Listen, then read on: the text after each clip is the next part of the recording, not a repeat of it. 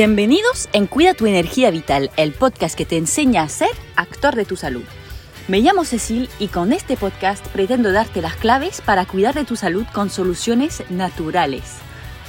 En cada capítulo te ayudaré a acercarte a un equilibrio y una armonía con tu cuerpo, gracias a la fuerza que llevas en ti. Antes que nada, me permito recordarte que si necesitas un acompañamiento personalizado para tu salud, que sea porque padeces de alguna enfermedad, unos síntomas que disminuyen tu calidad de vida o simplemente porque quieres aprender a cuidar de tu salud de forma natural, estoy disponible para consultas online. Te dejo el enlace de la agenda en descripción del podcast. Si tienes cualquier duda, obviamente pues me puedes escribir en Instagram para que veamos juntos si te puedo ayudar. O también por correo electrónico que te lo dejo ahí abajo. Bueno, si el sonido no es tan bueno como suele ser, eh, que tampoco digo que tenga el mejor sonido del podcast del mundo, pero intento hacer lo mejor posible, siendo música también, pues intento tener un buen micrófono y hacer algo decente, ¿no? Que, se, que es agradable escuchar. Pero ahora mismo estoy de viaje. y estoy grabando esto desde un coche con mi teléfono, para que veas. Pero bueno, lo importante es que la información llegue, así que bueno, solamente disculparme para el sonido que puede ser un poquito diferente. Pero aquí estoy para darte la mejor información posible.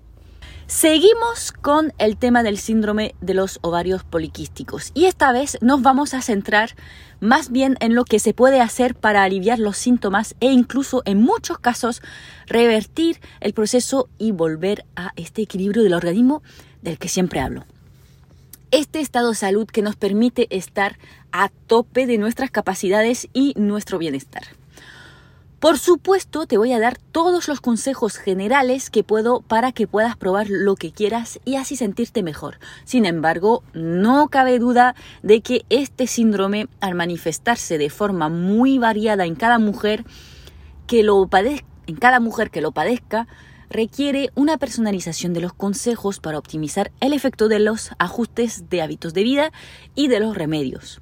Pero como no puedo tener a todo el mundo en consulta, quiero que la información básica esté disponible gratuitamente para poder empezar a notar cambios, por lo menos. Bueno, y como te lo podías imaginar, o no, quizás piensas que no tiene nada que ver, pero si has escuchado algunos capítulos del podcast ya, seguro que sí que te lo imaginabas, empezamos con la parte más importante, la alimentación. Bueno, como en el capítulo anterior te he hablado del impacto de la glicemia en este síndrome, es más lógico aún que para otro tipo de enfermedades que la alimentación tiene un gran impacto en el desarrollo de los síntomas de la enfermedad. Sin embargo, no va solo por ahí. Primero, optimizar la alimentación va a permitir detoxificar las hormonas en exceso a través del hígado. Eso lo vamos a permitir aportando micronutrientes y buenas proteínas. Por otro lado, permitiremos un equilibrio intestinal dando de comer a las buenas bacterias. Y finalmente, una alimentación antiinflamatoria es imprescindible para disminuir los síntomas. Sin contar que si se hace bien, también puede llegar a restablecer una sensibilidad normal a la insulina.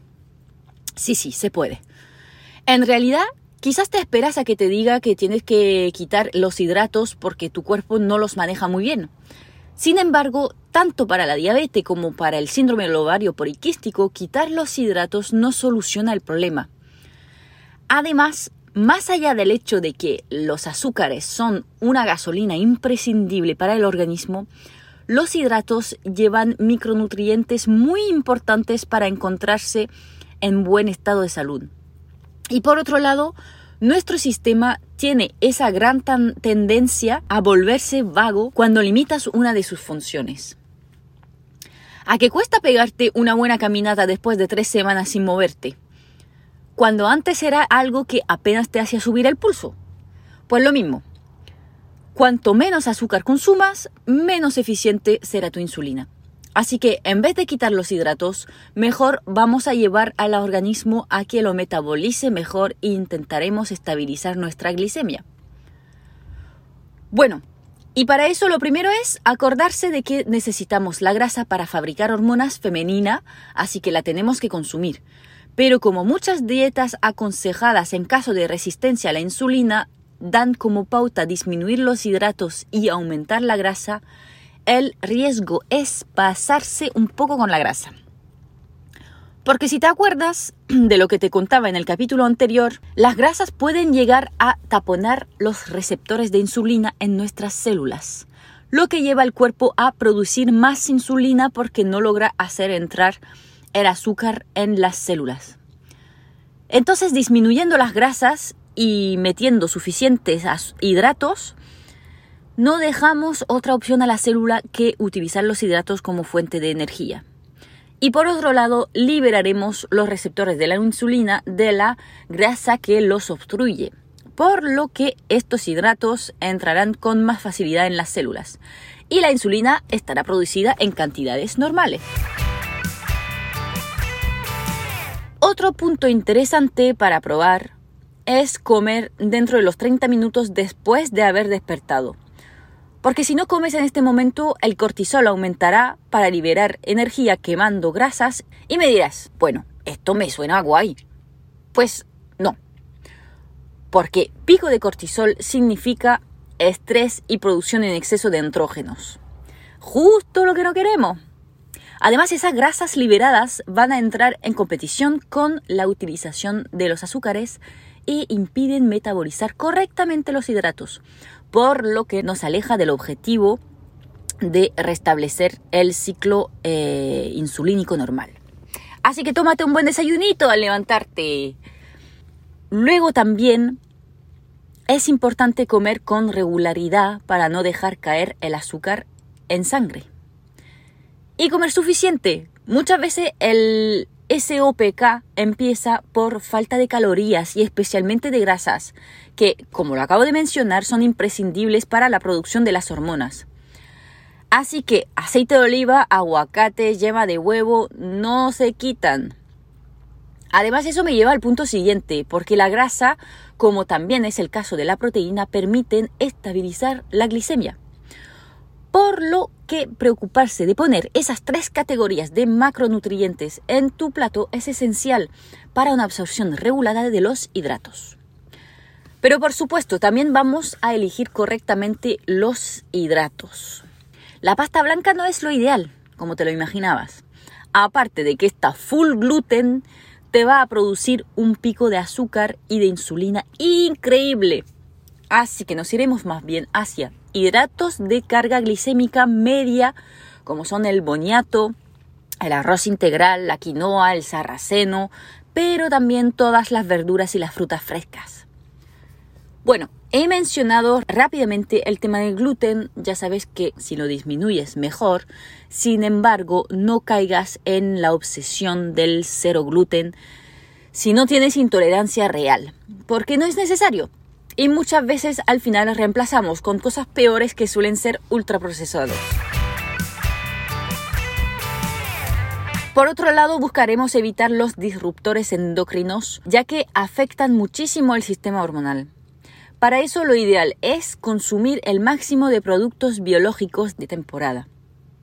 En cuanto a los lácteos, en cantidad limitada, si los toleras bien, de buena calidad, ojalá biológico y mejor de cabra o oveja. Este tema me hace una excelente transición porque los disruptores endocrinos no están solamente en la alimentación. También te recomiendo que eches un vistazo a tus productos de limpieza de tu hogar, a tus cosméticos, cremas, geles de baño, champú e incluso las protecciones menstruales que lamentablemente llevan productos químicos. Si puedes cambiarlas por una copa menstrual o unas bragas menstruales, mejor. Son pequeñas dosis en cada cosa, pero todo junto suma.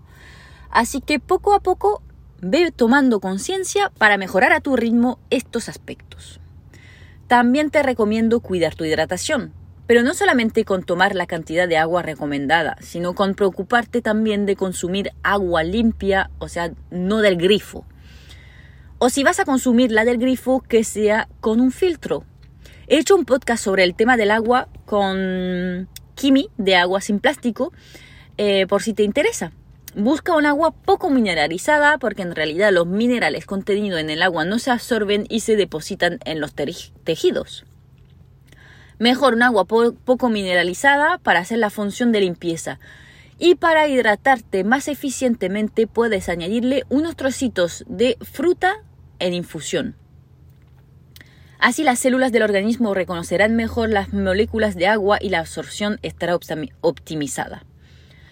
¿Y sabes cuál es el peor disruptor endocrino? Creo que ya lo he dicho en otro capítulo, así que a ver si me sigues. El estrés. Sí, señoras y señores, gracias por estar aquí escuchando este tema a los señores que se preocupan por la salud de las mujeres, de las mujeres de su vida se agradece. y especialmente porque las mujeres que padecen del SOPK suelen tener hipersensibilidad y dificultad para manejar el estrés, por lo que tener a alguien en su vida, bien sea pareja, amigo, hermano, padre, o quien sea que sepa un poco más de sus necesidades es un alivio.